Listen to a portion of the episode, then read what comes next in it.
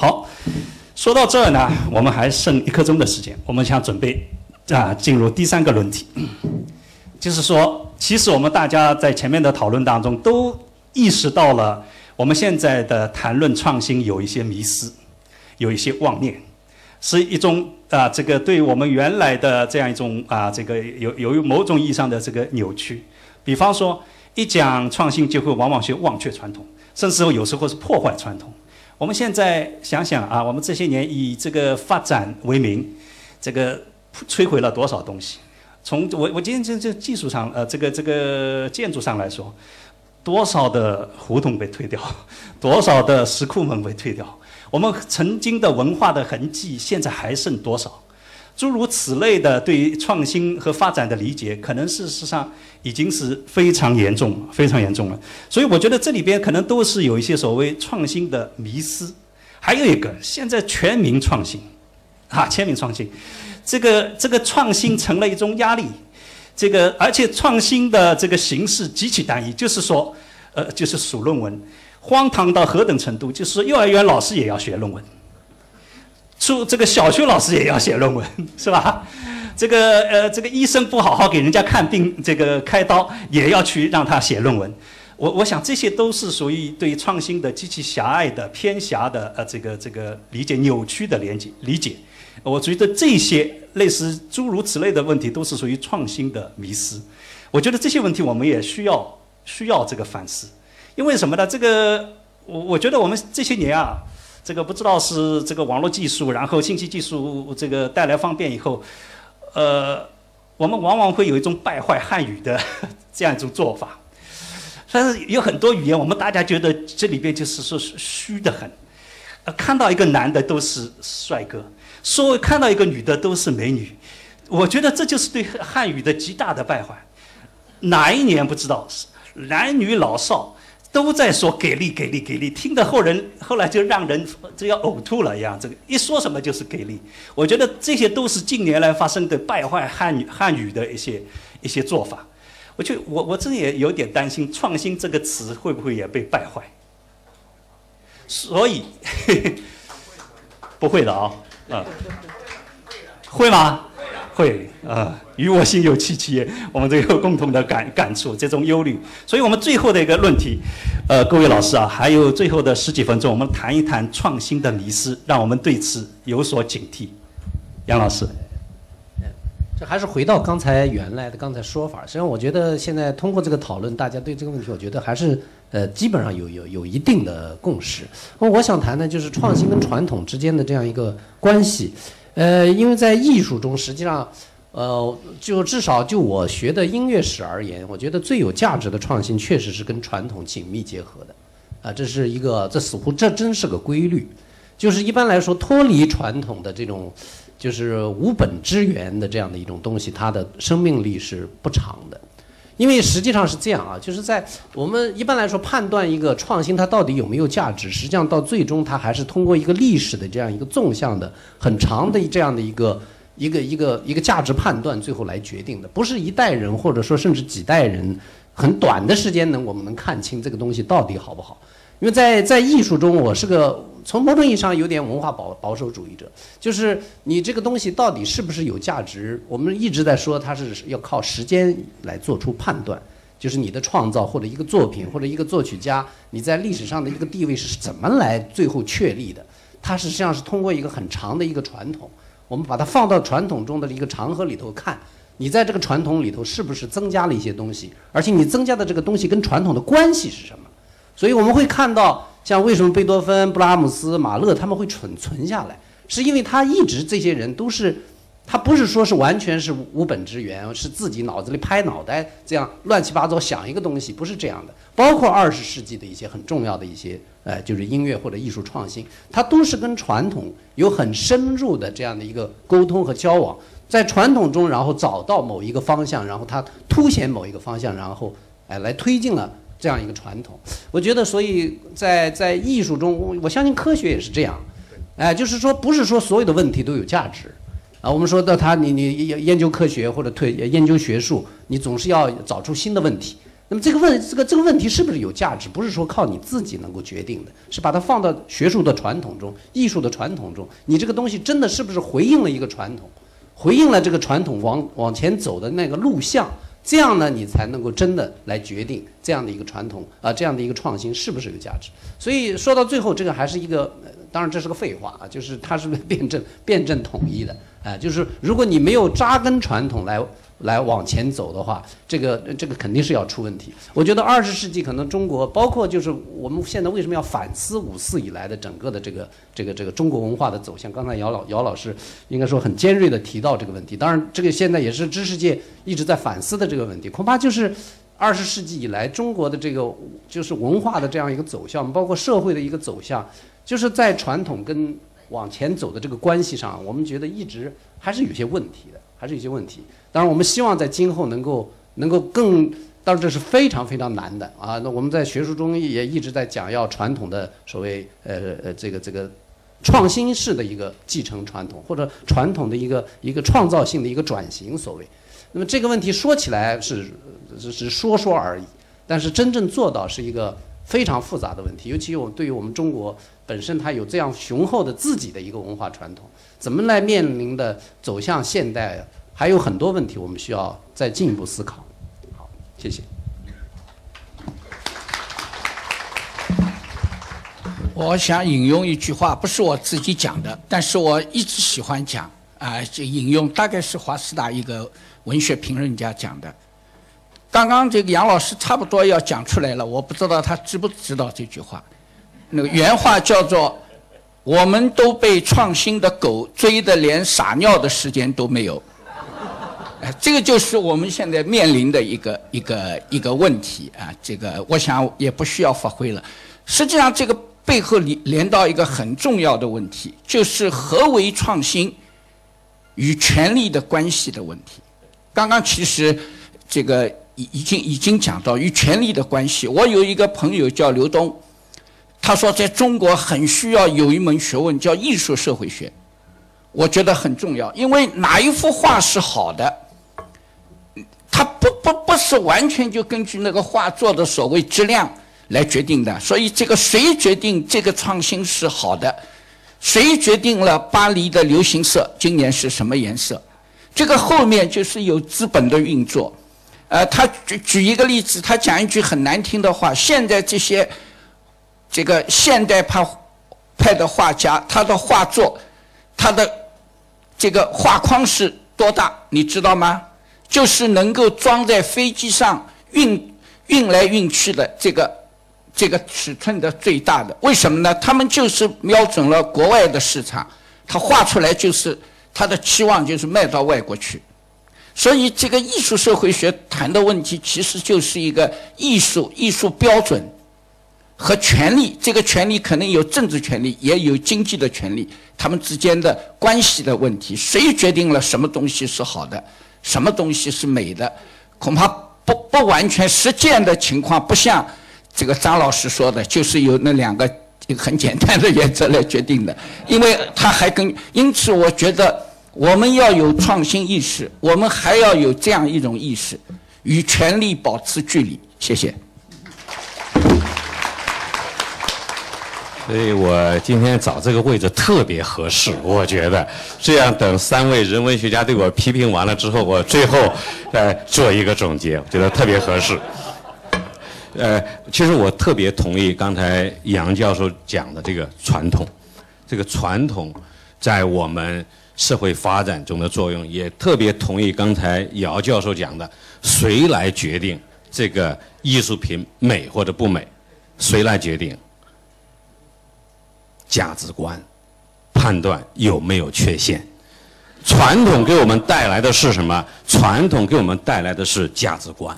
这个让我们往前走的时候，怎么判断这件事情是好的还是坏的？是我们的价值观。价值观哪里来的？就是传统来的。当我们失去传统的时候，其实我们失去的是价值观。这一点我觉得非常的重要。这当然正是我的美学理论给出的结论。所以从这一点上，我跟呃杨教授合而不同。虽然说有一点不同的出发点，但最后结论合到一起了。那么刚才姚教授也讲了，说这个社会上审美看来很乱，对不对？这个艺术品的价格是被炒出来的，是被资本运作出来的。炒和运作干什么？影响你的价值观，这是非常关键的一点。通过做广告，通过拉名人来展示，甚至于冒充国家领导人，曾经什么跟这个何国颖说过这个好，干的是什么事情？就是影响你的价值观，让你觉得这件事情没缺陷。其实当然不常见，那瞎搞出来的东西常见什么？当然不常见。重点是要影响你的价值观，所以这个都是统一的，没有什么问题。虽然很简单这个规则，但是也是对的。从我们科学的传统上来讲，我在来上海的高铁上啊，在拜读我们郁教授的论文啊，这篇论文我觉得收获非常的大，所以可能郁教授不一定。呃，好意思在这个地方像我这样宣传我的东西哈，但是我代郁教授宣传一下。从科学虽然是创新，但是科学的传统非常的重要。我们反思为什么中国就是没有科学，或者没有现代意义上的科学。总而言之是没有我们现在用的科学，因为我们没有科学的传统。这一点非常简单。为什么？科学在欧洲现在仍然在欧洲，它确实是有科学传统。当然后来二战之后或者一战之后，这个美国人把一大批的科学家弄到了从欧洲弄到了美国，或者美国的很多科学家到欧洲去学习，所以最后把这个传统给移植到了美国。经过这么多年之后，它科学上的传统它也有了，但是有些国家本来是科学的发源地。传统丢失了，科学就再也没有发展回来。希腊是一个非常典型的，本来现代科学的发源地是在那里，现在还有吗？没有了，它中间把科学传统给丢掉了。所以这个传统一丢掉也是不得了的一件事情。所以我们中国的这个文化传统啊，丢掉对我们现在的价值观的影响非常之大，但是重建非常困难。一旦文化丢掉，重建非常非常的困难。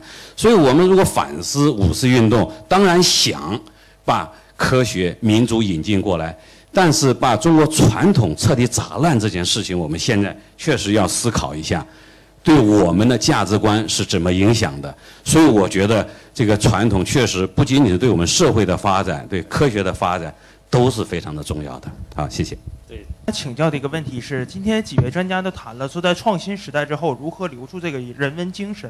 那么，我想请教各位的一个问题是，那么如何将留住的这个人文精神，将它更好转化为一个经济价值？有没有这样一个途径？谢谢。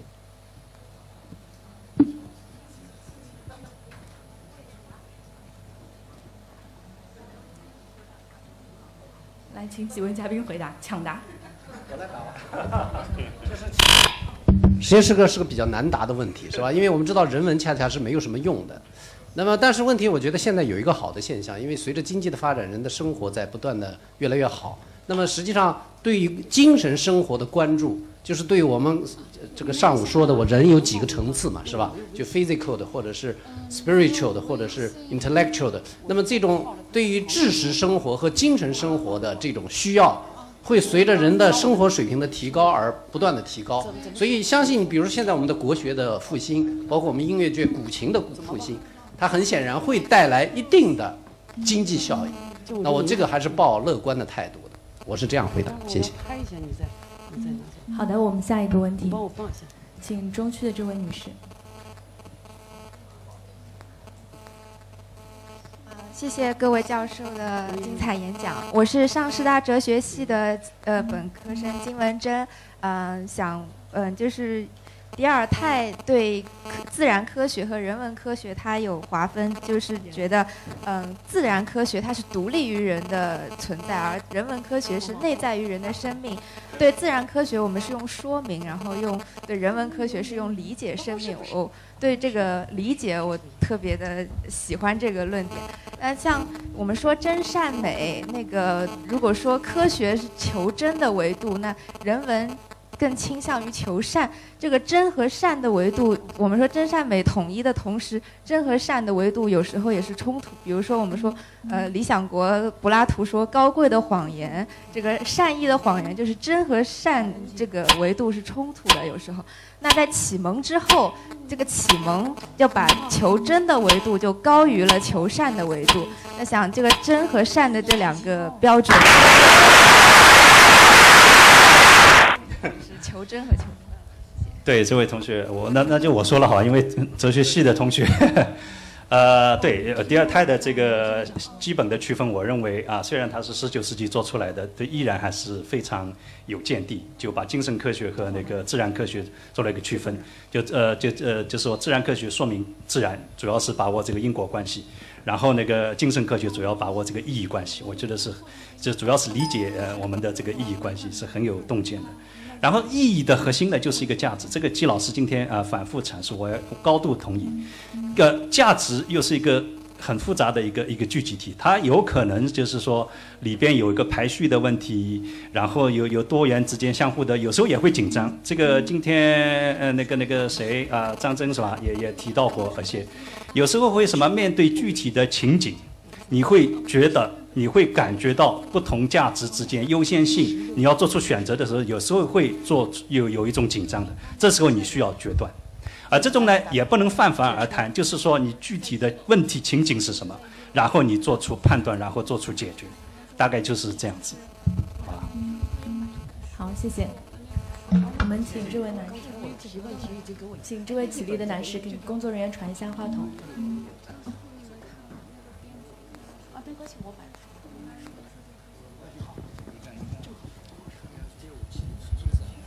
哎，各位老师好，我是来自南京政治学院上海校区的一名研究生，呃，很高兴能参加文汇讲堂一百期，呃，再次祝贺文汇讲堂一百期，也感谢各位老师的付出。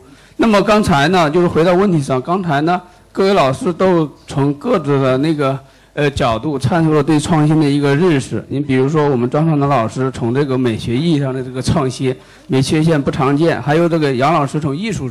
艺术层面的一个讲那个创新，还有我们姚老师从这个传统意义上讲这个创新。我想问，问题是问我们于老师的一个问题，就是哲学上的意义上的创新是什么？刚才的时候，于老师也简单的说了一下，就是说对哲学上意义上这个创新，我感觉有必要呢，请于老师能够具体的阐述一下哲学意义上这种创新，或者说从结合您的专业西方哲学怎么来看创新？谢谢。这位同学，我简单的说一下啊，这个各个领域当中呢，我们呃学术的一个判断，当然呃原创性是个非常重要的一个品质。一部哲学史啊，一部西方哲学史、中国哲学史，你看就是一个不断创新转进的一个过程。我们说一部整个西方哲学史。是吧，开始的时候啊，这个我们说本体论的研究，到了近代科学革命发生以后，然后认识论的转向，啊，认识论转向几百年之后，大家觉得这里边讨论会有一些问题，然后觉得问题需要在语言层面上啊讨论，然后又语言转向。你看每一个，我们把它看作一个大的范式的转进呢，也就是一个不断创新的一个一个过程。啊，这起码是这样一个可以这样一条线索在那里。所以我们看啊，划分一个哲学史的。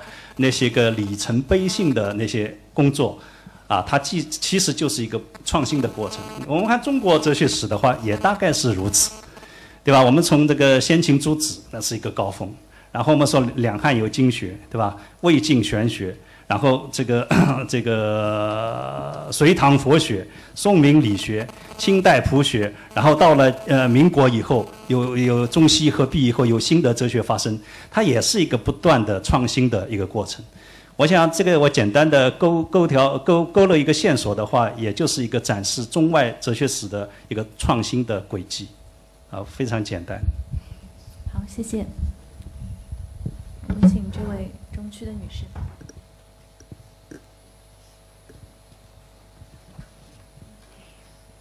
大家好，我是一名科研工作者。嗯，非常感谢几位老师的精彩的嗯论坛。嗯，我有一个问题想问张张教授。嗯，张双南老师。嗯，这个问题是现在我们是否有技术可以联系系外文明？如果没有的话，我们是要怎样发展这种创新而能联系系外文明？然后我们又怎样才能维持人类的这个用一种什么样的发展模式来维持到我们可以联系系外文明的时代？谢谢。呃，问题很大哈。第一，我们有没有技术来联系系外文明？其实自从人类可以做天文观测之后，按道理说是具备了基本的技术了，呃，无非是技术强到什么程度而已。呃，现在的话呢，有些射电望远镜，比如说那个那个俄罗斯人支持的那个搜寻地外文明的，就是加州那个射电望远镜，呃，它的能力还是很强的，所以他认为如果地系外文明或者地外文明也是用射电的方式来通讯的话，他们的通讯的信号我们还是有可能看到的。所以这是从技术的角度来讲是有一些手段的，当然我们现在没有找到，没有找到的话呢，有可能是我们的手段还不够先进，还不够灵敏，也有可能是他们离我们确实是非常非常之远，这些可能性都存在。当然，另外一个可能性是我刚才讲的，也许其他的地外的文明也跟我们人类一样的愚蠢，它一存在。就高级，因为只有高级文明才有可能被找到，低级文明没办法找到，所以它一存在之后，这个高级文明自我破坏力太大，所以也存在不了很长时间，所以这是一个可能性，所以导致虽然说这儿有，但这儿噼有一下没了，那儿砰有一下没了，你始终找不到它，所以这也是一一些可能性，所以我们至今还不知道为什么我们还没有找到，但是当然如果能找到。即便是找到它已经消失了的文明，比如说我们看到了，但是那是几千年前的事情啊，因为距离很远嘛，光线传过来。但这对我们人类来讲依然是非常重要的，这就证明了我们人类在宇宙当中毕竟不是孤独的，至少历史上不是孤独的，所以这还是非常重要的。那么当然，你最后一个问题就是我们人类如何能够活得长一些？不是说我说的五百年，对不对？最好，如果我们人类能够生存几万年，高级文明生存几万年，那几乎肯定人类至少可以和他们通讯交流啊，这件事情可以做到。至于区域那边的话呢，取决于航天技术的发展哈，这个还很难说，因为技术发展非常难说。这个取决于人类的共同的努力，就是大家不要把这个地球的生存环境搞得我们没有办法生存下去。当然，有人说。地球不能生存了，移民到火星去，移民到这儿，移民到那儿去，去那儿的环境比地球的环境要恶劣得多。如果我们有技术能够改造火星，使得火星适应于我们能生存的话呢，我们最好用这个技术来维持地球，让我们在地球上能够多活一段时间。但是，人类在地球上是不可能永远生存的。所以从这一点来讲的话呢，人类的航天技术是需要的。为什么不能永远生存？是由于在地球的历史上，由于太阳的活动，使得地球曾经非常的冷，也非常的热。出现这样的情况，文明是没有办法生存的。但是生命可以生存，低级生命，鲁白教授研究的那些生命有可能还能生存下去，但是文明就很难生存下去。这是第一个。第二个的话呢，太阳最终演化到最后会变成一个红巨星，当它变成红巨星的时候，它会把地球给吞掉。所以人类文明要想比较长的时间能够一直维持下去的话呢？最终是需要有手段移居到别的地方，最好不要在太阳系里面。到哪儿呢？当然，我有我自己的理论，今天就不再说我自己过多的理论了哈。哎，好，谢谢大家。好，我们请中区的女士。后后面好吗？先请后出的。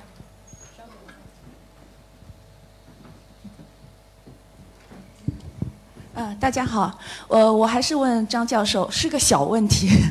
你前面说到关于美的一个定论，是根据三段式的一个科学的方法得出来的。我们说的是不常见、没缺陷，然后受到了两位教授的一个反驳。不止两位啊。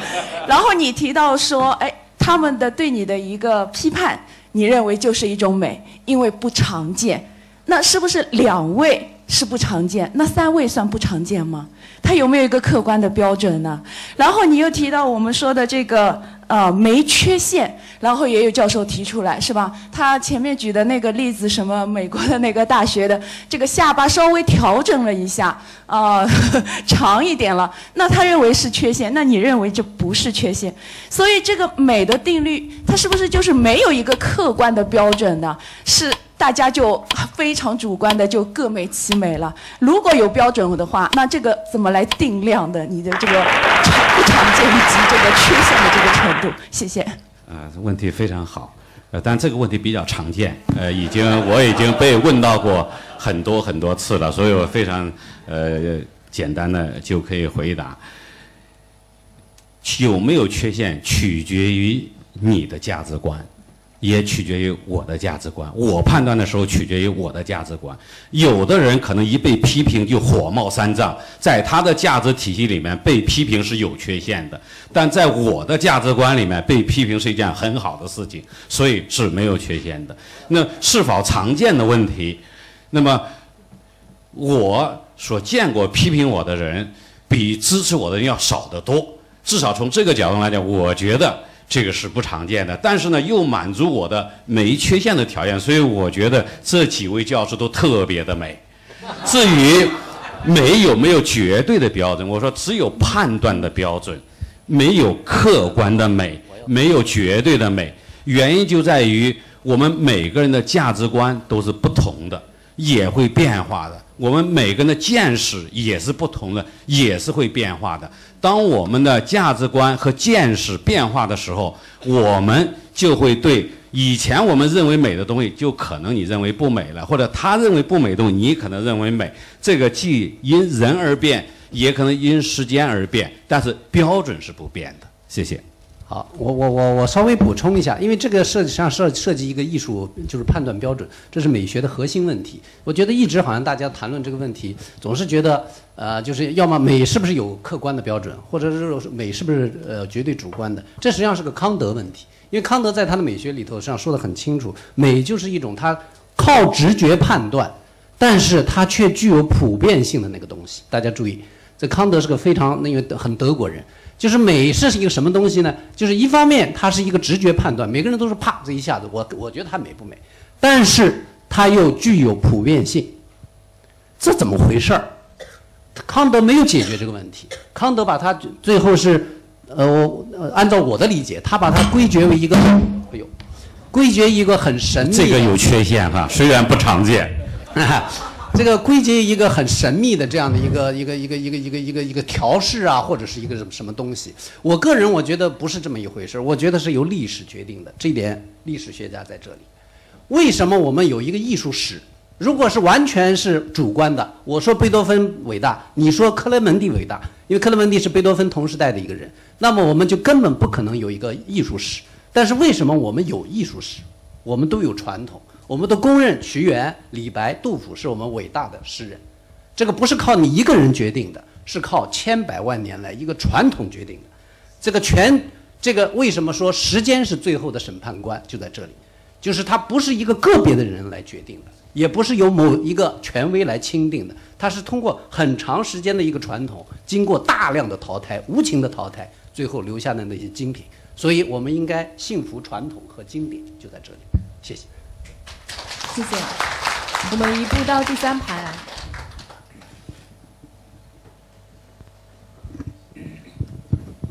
呃，第一个问题问张教授：你说人类文明朝前看就五百年，那有没有数据的支撑？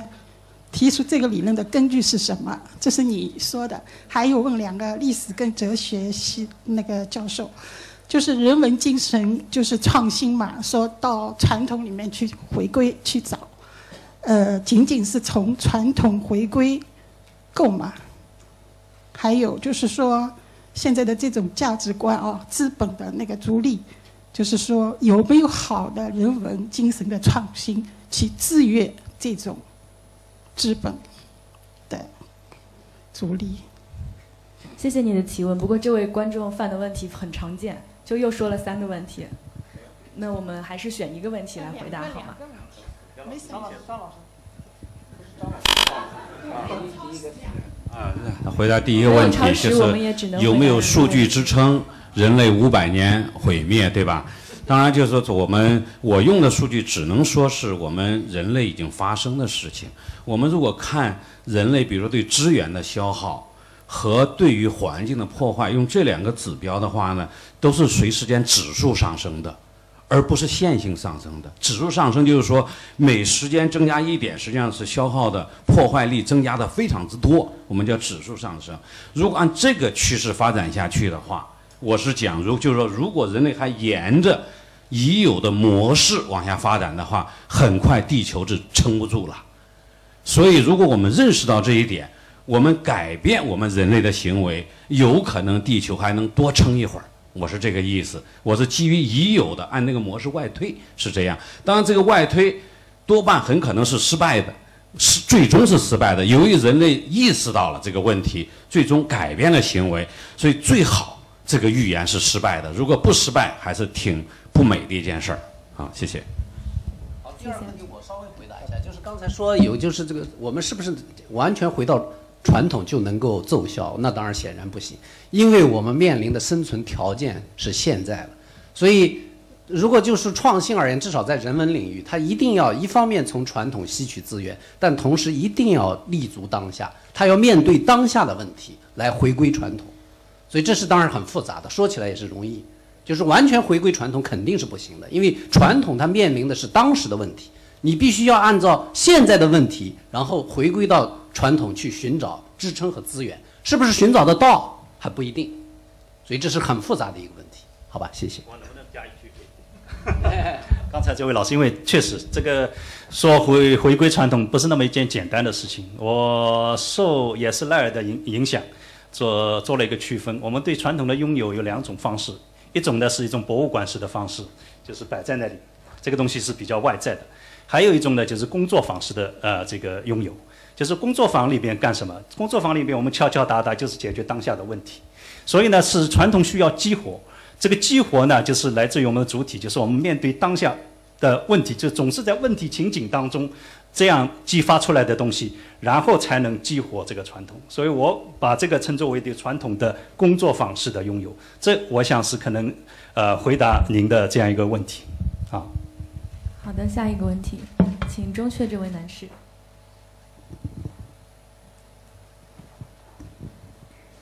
呃，各位老师好，我是北大毕业的一名社科背景的本科生，想问一个关于科学精神、人文精神与时代的关系。科学精神与人文精神离不开时代，但刚才姚老师和杨老师更多的是从必要性的角度考虑和讲述了人文精神要守成，要实现历史的回归。就像莱布尼茨讲的，我们两千年的人类文明是给柏拉图做了一个脚注，但是你们似乎并没有回答一个可能性的问题。王元化先生逝世前说：“这个世界似乎没有那么令人着迷了。”呃，王明老师说：“十九世纪如果是宽容与自然，二十世纪就是偏激和扭曲。”那我们现在这个时代是不是，只是它这个问题是一个局部的困境，是可以突破的？还是说本身这个科学与人文在时代这个意义下就是在往下衰落，就是不可回归的？现代不如古代，古代不如前古代，所以你们怎么看待在时代精神这个意义下去平衡科学与人文的关系？谢谢。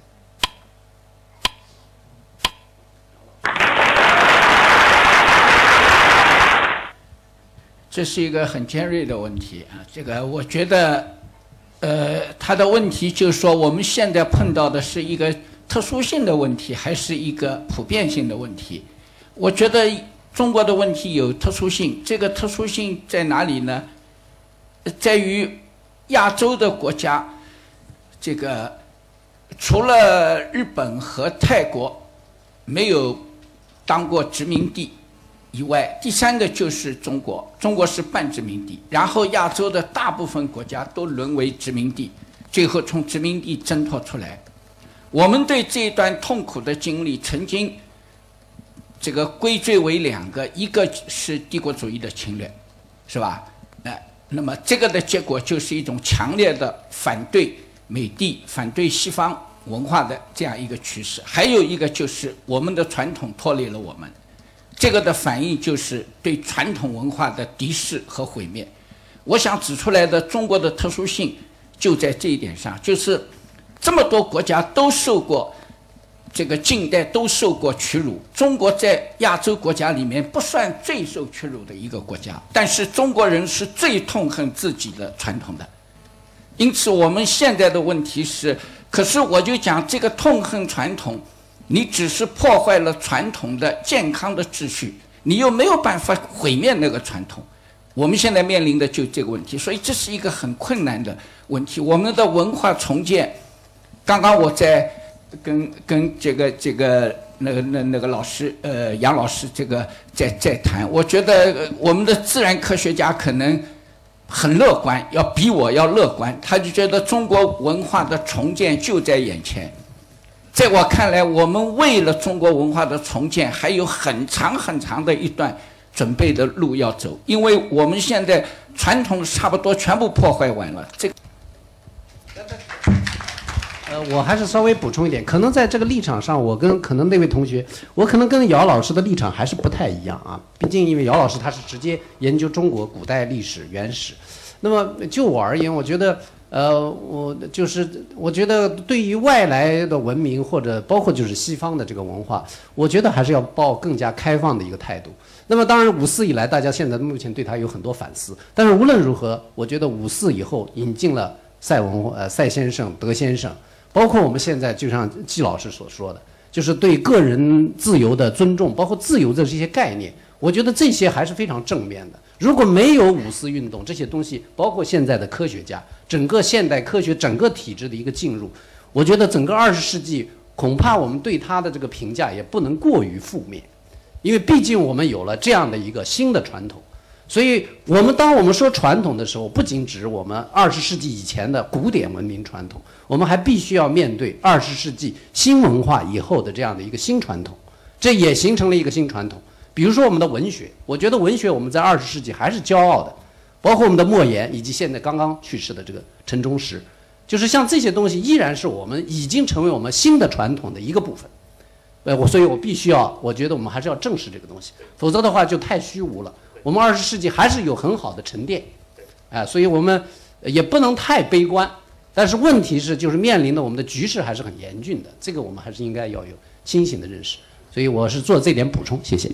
主持人，然后我的问题是这样子的：我在听过讲座之后呢，有了这样学习到了这样一些东西，有了一些思考，我进行一个表述，然后请问各位老师进行一个批改，就是说，那个我认为呃有讲呃论呃。互动中有说到人性是在变的，但是其实我认为人性是没有变的。人性可以提出两个核心不变的点，一个是追求追求更好的生活，一个是比较和自己比较，和自己过去比较，和其他相同时代的人进行比较。那么为什么贝多芬那个时候没有焦虑，然后后来那个时代又有了焦虑呢？因为外界的环境不一样了。贝多芬的时候，大家的生大家的 GDP，大家的经济条件都差不多，所以比较不出来忧虑。后来有忧虑的时候，因为经济经济环境出现了大的一个区别，即他比较的时候就会发现，哎，我生活没有他，我经济我钱没有他多。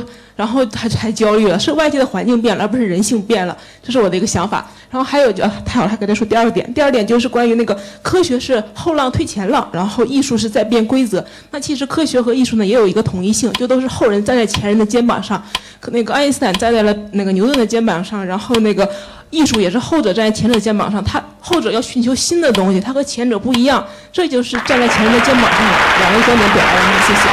好，谢谢下一位。请中区的这位，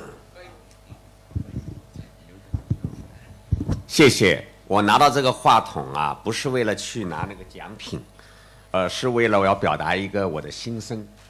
因为我想这也是听了你们这个报告以后啊得的收获。因为今天就有创新，那么所有都是问老师问老师，我只想着在这里讲，用一首七绝表示我的体会。嗯文讲百七，格调高，主宾互动起新潮，曲终席散亦无尽，丝路风华非九霄。老师们，你们是我们的今天的一日诗，但也是我们的终生诗。我们这个讲坛虽然今天办一天，但是是我们无期限的大学校。谢谢。谢谢。好，我们把话筒传到后区，后区这位戴眼镜的男士，请后区这位戴眼镜的男士，请您起立，我们把话筒传过来。后面后面这位，对，就是你。我前面其实已经介绍过自己，我就不再自我介绍了。我想请啊快速地说的是啊、因为呃现在对于科学精神和人人文精神他们的之间的交流，这样活动非常的多。然后我也参加了很多呃，然后我得到一个体会是，我们在这样的活动上，我们总是在批判科学的发展，然后在那边崇尚一些人文的精神。我觉得这样这样很不好，非常的虚伪。哎呃呃，如果后面说的太冲的话，呃，请老师 forgive me。呃，就就像玉老师前面说到，我们现在呃有转基因食物，所以我、呃、吃饭的时候会人性惶惶。这个这这一点，从一个从做做，尤其是做生物背景的人来说的话，这就是非常没有科学精神的一个言论了。然后啊，然后还有说我们我们现在的不如什么八十年代那样的生活，但事实上我们现在生活比当时已经丰富的很多了。我们我们在享受着这些呃呃很好的物质条件的时候，我们却没有在感激它，我们却天天在那边呃讽刺他，或者是呃在那边批评他。我觉得这样是很不好的。好，我们把话筒传给下一位，请中区的这位女士。呃大家好，我是一位医务工作者。我的问题来自于那个鲁白老师他们的一个论坛里面，就是他们提出了一个叫“尊重死尊严死”，就是说我们知道现在有很多疾病是不可治愈的，但是病人又很痛苦的。但是如果家属放弃治父母的治疗的话，可能会违背我们以前的那种人文传统，说他们不孝。如果家医生提出这个观点，让他们放弃治疗，肯定可能这个医生就会被家属追着追着砍啊，什么都有可能。各位那个专家觉得尊严史这个东西是人文精神的一种提升，还是一种下降？谢谢。好的，谢谢，谢谢大家的问题。那么，如果你们还有问题的话，也可以扫描我们小包上的二维码来进行我们现场的这个会后的一个互动。那么，也谢谢我们这一组的四位嘉宾，谢谢他们。